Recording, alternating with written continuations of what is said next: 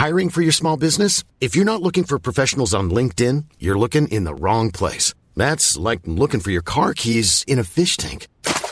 LinkedIn helps you hire professionals you can't find anywhere else, even those who aren't actively searching for a new job but might be open to the perfect role. In a given month, over 70% of LinkedIn users don't even visit other leading job sites. So start looking in the right place. With LinkedIn, you can hire professionals like a professional. Post your free job on linkedin.com slash people today.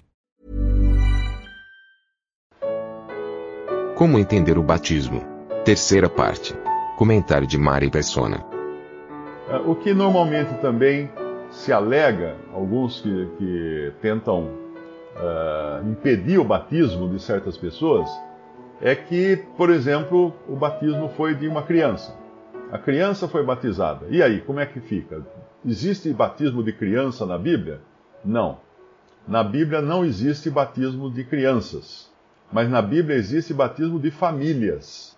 E famílias, naquele tempo, incluía não só os filhos, independente da idade que tivessem, mas incluía os servos também, porque o servo era uma propriedade da família. Então, o que o senhor da família determinasse, os servos tinham que fazer, tinham que cumprir.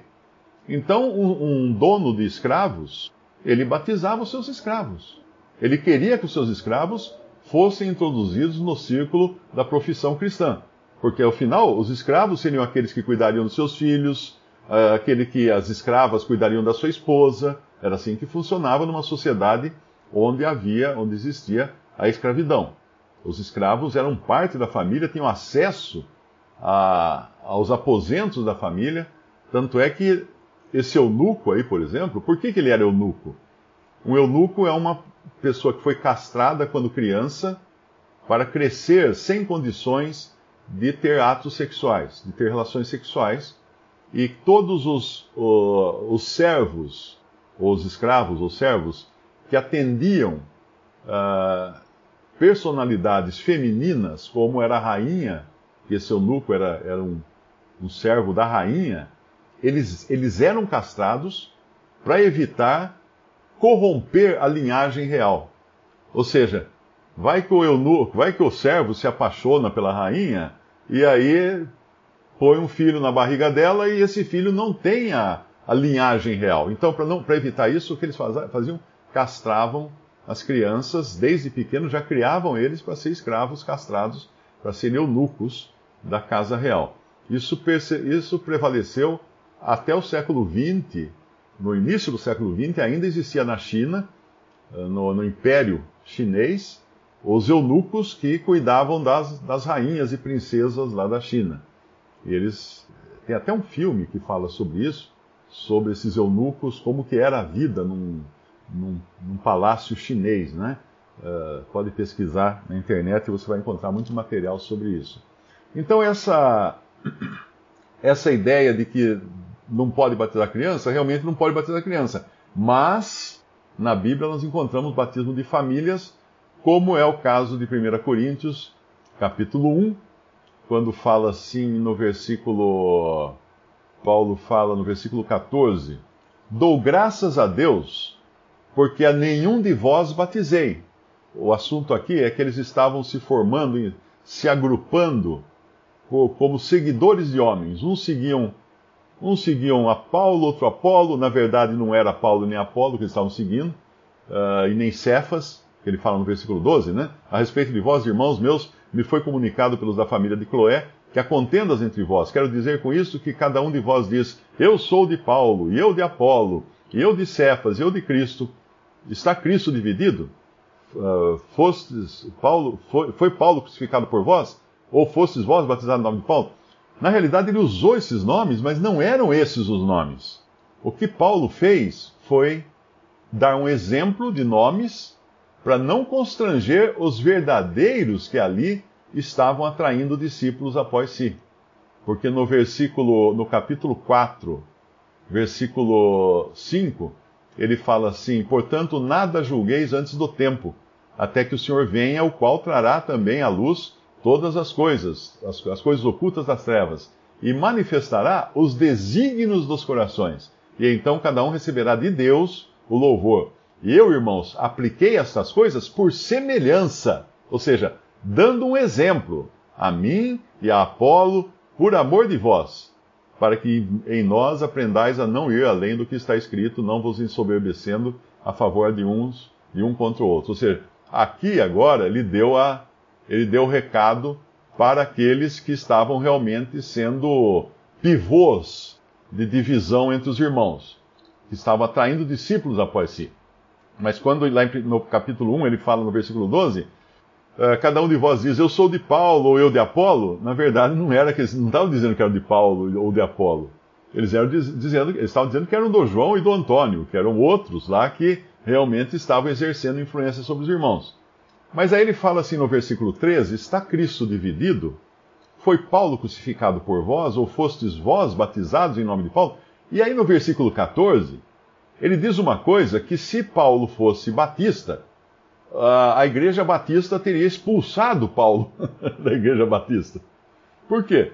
Porque ele diz assim: olha só, dou graças a Deus porque a nenhum de vós batizei, senão a Crispo e a Gaia. Agora, uma religião que concentra grande importância no batismo, jamais iria admitir que um dos seus membros dissesse: Eu dou graças a Deus não ter batizado ninguém. Como assim, Paulo? Você dá graças a Deus não ter batizado ninguém? Nenhum de vós, né? Por que, Paulo? É tão importante ser batizado. Como é que você não batizou? Aí ele fala no versículo 15: Para que ninguém diga que fostes batizados em meu nome. E batizei também a família de Stefanas. Olha a família aí. Além desses, não sei se batizei algum outro, porque Cristo enviou-me não para batizar, mas para evangelizar. Então isso é importante entender. Evangelizar era a missão de Paulo e o batismo vinha depois. Se o batismo fosse uma coisa tão essencial, tão importante, tão essencial à salvação de alguém, como que Paulo poderia dizer: Dou graças a Deus porque nenhum de vós batizeis? Tem, tem, tem igreja aí, né? Tem umas igrejas que falam que se você não for batizado lá, você não é salvo. Você não é salvo. É, essa também teria expulsado o apóstolo Paulo do seu meio, porque ele de repente aqui ele, ele não dá, não dá o, o devido valor ao batismo. Que isso, Paulo, né? Mas ele deixa muito claro que ele, eh, o, a evangelização é que iria trazer frutos para o trabalho dele, porque as pessoas iam se converter a Cristo pelo evangelismo pela evangelização e não pelo batismo. O batismo simplesmente coloca, veste a camisa de cristão na pessoa. Então, se uma pessoa, quando ele fala, eu, fui, eu batizei também a casa de. Uh, a casa. a família, a família de Stefanas, ali incluiu todo mundo. Adultos, crianças, adolescentes, escravos, todo mundo entrava na família. A família era constituída por todos. Os escravos eram parte da família, eram propriedade da família também. Então, nada de estranho aí de ter batizado a família inteira. E quando no capítulo 16 de Atos, nós encontramos Paulo chegando lá em uh, Filipos. Filipos, a primeira pessoa que ele evangeliza, uma mulher chamada Lídia, vendedora de púrpura, no, no versículo 14 da cidade de Tiatira, que servia a Deus, nos ouvia, e o Senhor lhe abriu o coração para que estivesse atenta ao que Paulo dizia. E depois que foi batizada, ela e a sua casa. Ué, mas aqui não fala que, que a família dela se converteu. Não. Lídia era, era o esteio da família, né? não fala nada do marido de Lídia. Ela era o esteio da família. E depois que foi batizada ela e a sua casa, nos rogou, dizendo: Se haveis julgado que eu seja fiel ao Senhor, entrai em minha casa e ficai ali. E nos constrangeu a isso. Então Lídia foi batizada com toda a sua casa também.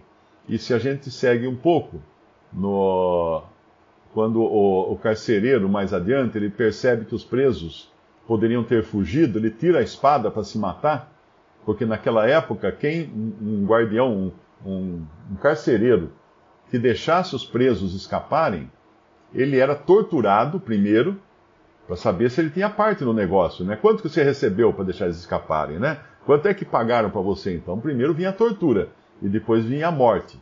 Não era, não era, não era na maciota que eles tratavam esse tipo de coisa no Império Romano, que era o Império Romano era o, o que dominava sobre toda a Judéia ali. Aí Paulo, versículo 30, tirando-os para fora, disse: Senhores, que é necessário que eu faça para me salvar? Porque nenhum, nenhum preso tinha fugido. E eles disseram: Crê no Senhor Jesus Cristo e será salvo tu e a tua casa. Ué, mas espera aí. Uh, a casa dele iria ser salva sem crer? É preciso entender que salvação tem dois aspectos. Existe a salvação eterna da alma, e essa é uma coisa individual, existe a salvação no sentido de santificação ou de separação para Deus. Uma pessoa, eh, lá na mesma carta aos Coríntios, Paulo vai dizer em outro momento que a mulher, que, que o marido incrédulo é santificado pela esposa crente. Porque se não fosse assim, os seus filhos não seriam santos, e eles são santos. Como assim que os filhos são santos? Como assim que o marido incrédulo. Quer dizer que o incrédulo é santificado? É se ele vive com uma esposa que é crente, porque ele está debaixo de uma, vamos por assim, de uma cúpula de separação do mundo.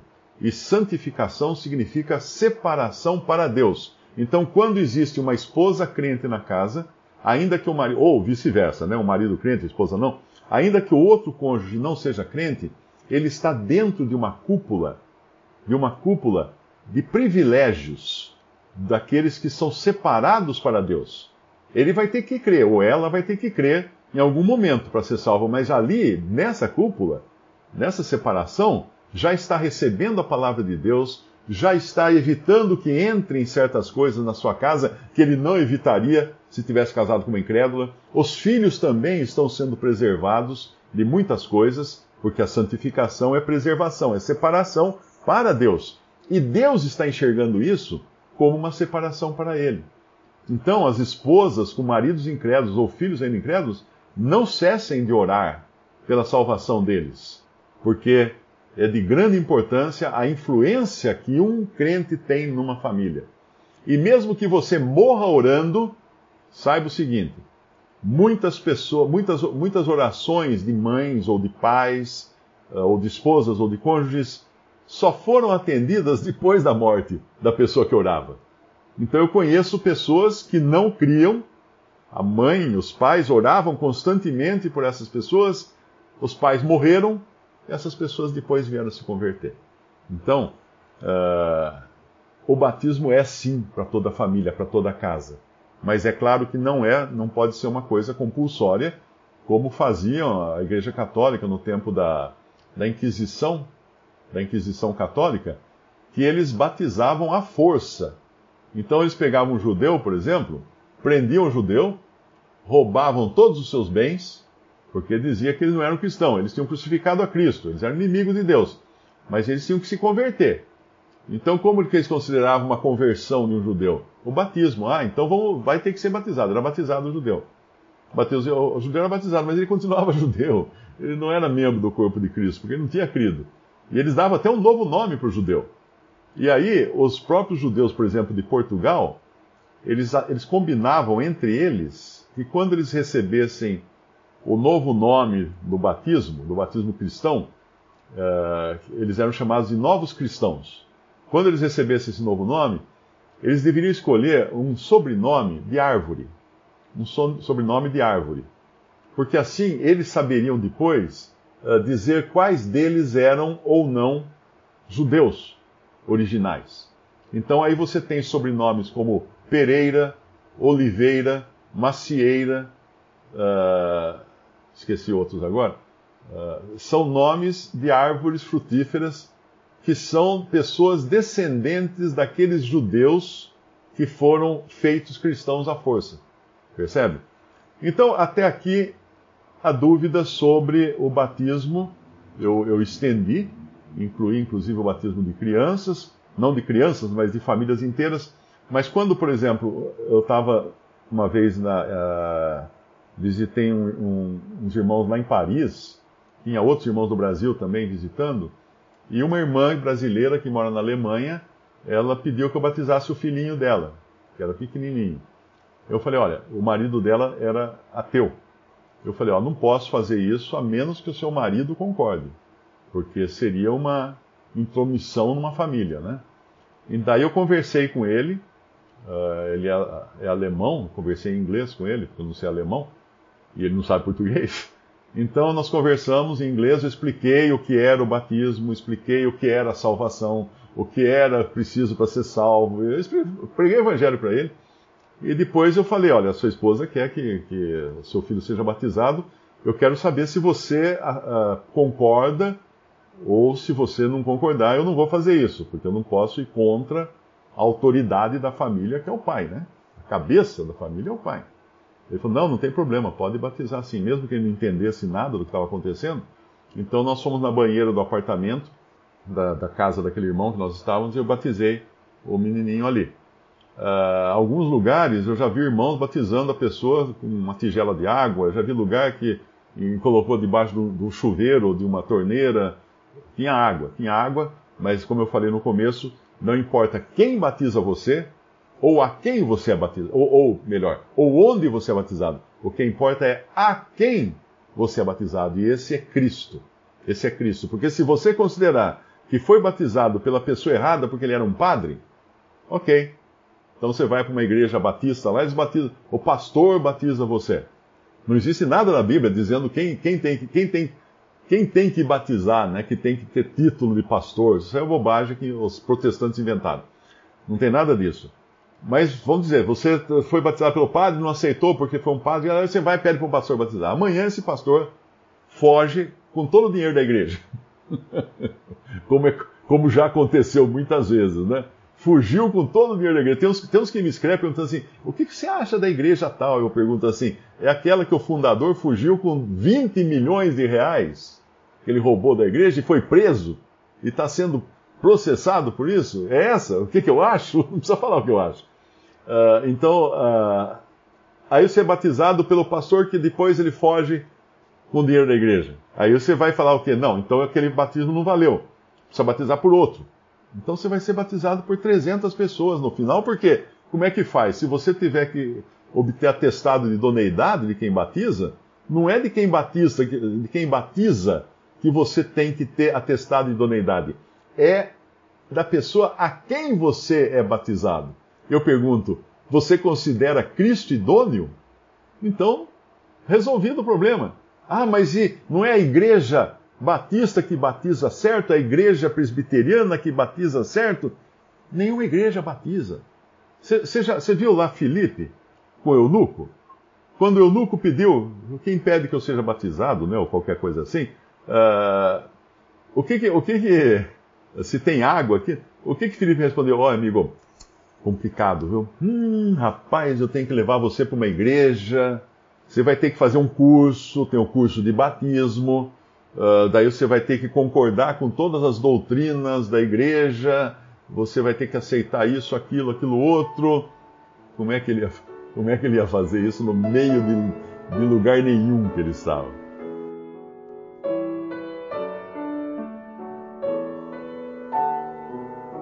Visite respondi.com.br. Visite também 3minutos.net.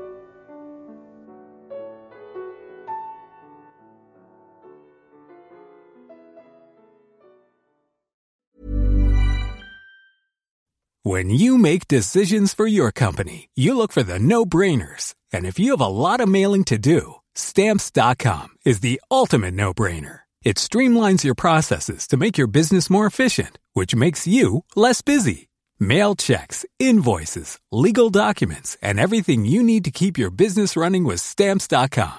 Seamlessly connect with every major marketplace and shopping cart. Schedule package pickups and see your cheapest and fastest shipping options from different carriers. With rates up to 89% off USPS and UPS rates. And with the Stamps.com mobile app you can take care of mailing and shipping wherever you are. Make the same no-brainer decision as over 1 million other businesses with stamps.com. Sign up with code program for a 4-week trial plus free postage and a free digital scale. No long-term commitments or contracts. That's stamps.com. Code program.